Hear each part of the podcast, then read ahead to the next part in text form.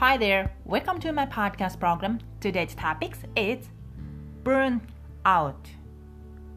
Everything is cleansed with the sacred fire, and the flame brings everything back to clean.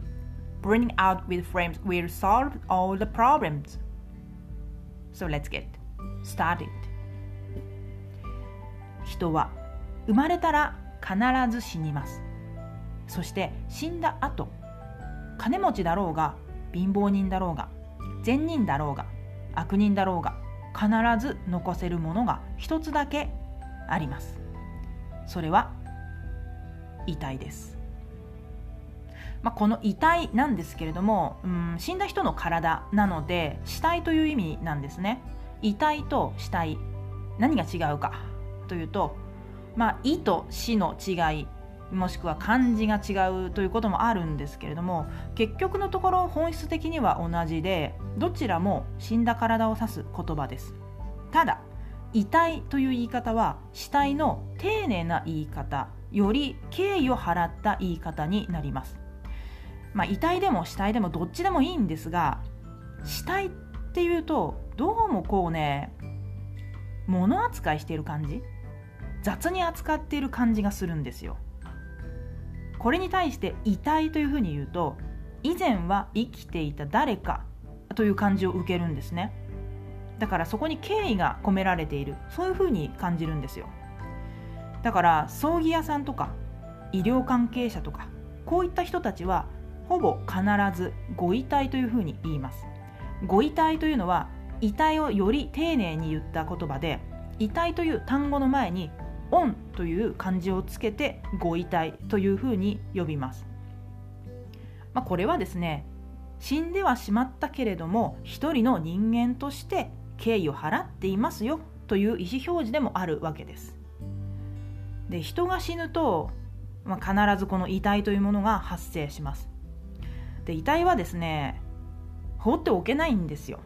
まあ、もちろんね心理的な意味でお気の毒であるという意味で放っておけないという意味もあるんですけれどもそれよりももっとあからさまにもっと具体的に言うと腐っていくんです、はい、腐敗が始まっていくんですよ。これはね大変なことになってしまうので、まあ、腐る前に何とかしないとということで最終的にはこのご遺体というものは葬られるわけです。で世界を見渡すとですねいろんな葬り方があるんですね。でも結局のところね土葬もしくは仮葬この2つのどちらかに集約されていくようです。で我が国日本の状態なんですけれども現在では圧倒的に仮葬です。はい。99.9%仮装しております。0.1%別の葬り方があるんですけれども0.1%なんてねもう誤差の範囲なのでほぼ100%完全仮想国と言っても過言じゃないくらい焼いてます。もう人が死んだら焼く人が死んだら焼く人が死んだら焼くという感じでもうほぼ全て焼いてますね。ただこれは法律で決まってるわけじゃないんですよ。まあなんというか慣例になっているというか習慣になっているというかなんとなくというか、まあ、そんな感じなんですね。だからどうしても仮装が嫌だと。たとえ死んだ後であっても焼かれるのなんてまっぴらごめんだぜいという場合は別の方法で葬ってもいいんですよ。ただ現実的にはまあ不可能でしょうね。例えばね土葬をやりたいと。その場合まず土葬を許可してくれる墓地が必要になってくるんですよ。でもねこの墓葬あ土葬を許可してくれる墓地というのは日本国内にそもそも少ないんですね。で少ない上に新規の方はお断りというところが多いようです。もともとその地域に住んでいて昔から土葬をやってましたっていう人は受け入れてくれるんですけれども全く知らない人が土葬やりたいですって言ってもちょっとねお断りされることが多いようですねじゃあ別のやり方風葬とか彫層とか水槽とか、まあ、こういったもので葬りたい。ということになるとこれはこれでですね今度犯罪に問われる可能性が高いんですよね。まあ、我が国日本にはですね死体遺棄罪という犯罪罪があります。これは死体を遺棄するつまり死体を放りましたね。死体を捨てましたね。という罪なんですよ、うん、我が国では死体をねその辺にほっぱったりしちゃダメなんですよ。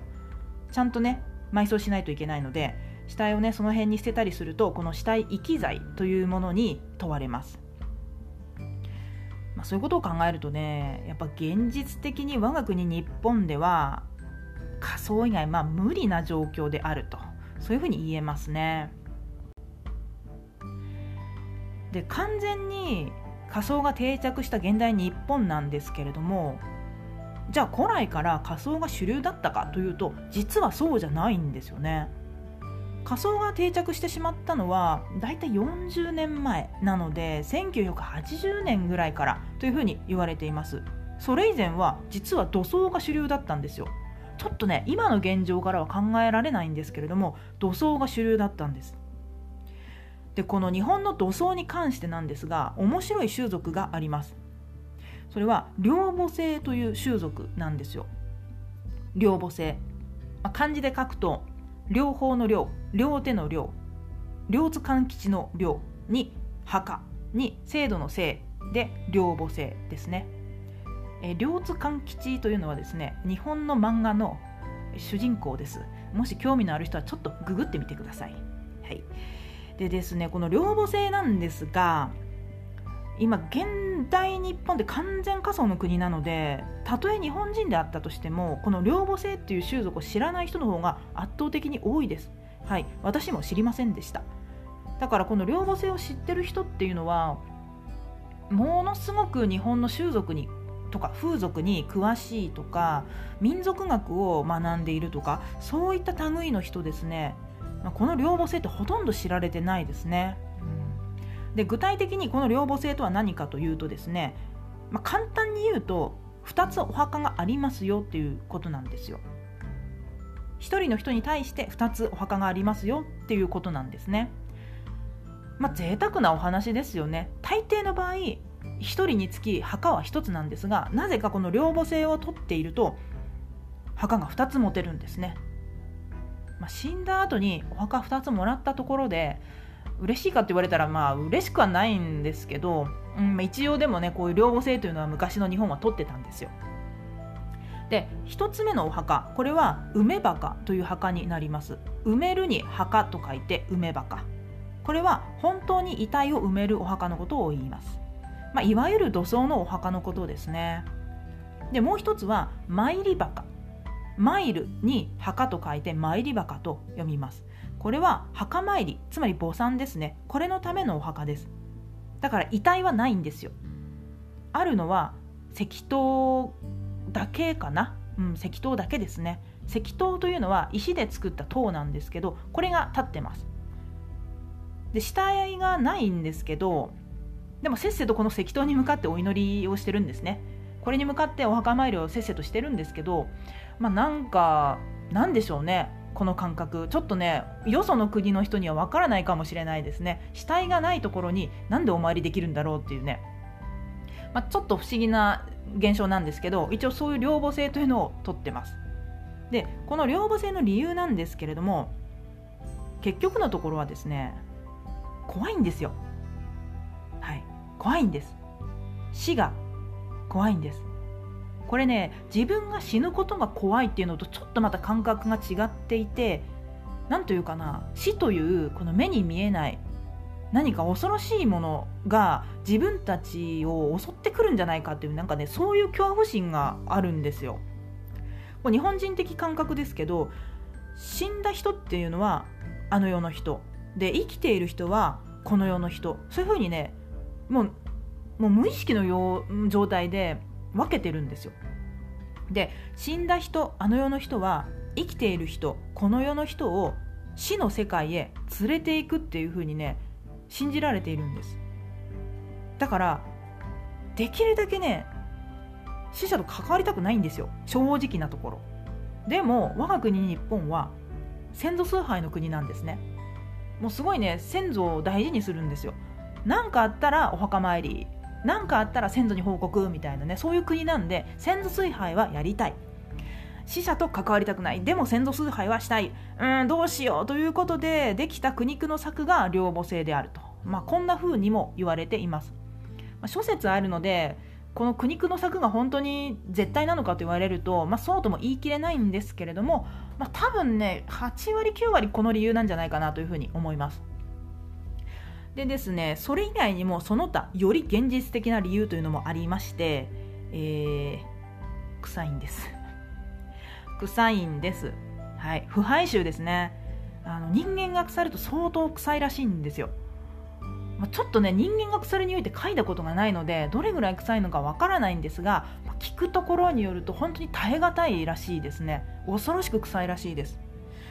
でまあこの人間の腐った匂いこの腐敗臭っていうのを死の匂いというふうに言うんですがこれね日本人非常に嫌うんですよ。死体の腐っていく匂いって多分ほとんどの日本人嗅いだことないんですけどでも感覚としてこの死の匂いっていうのを嫌うんですね。非常に嫌がります。あの意味嫌うっていうやつですね。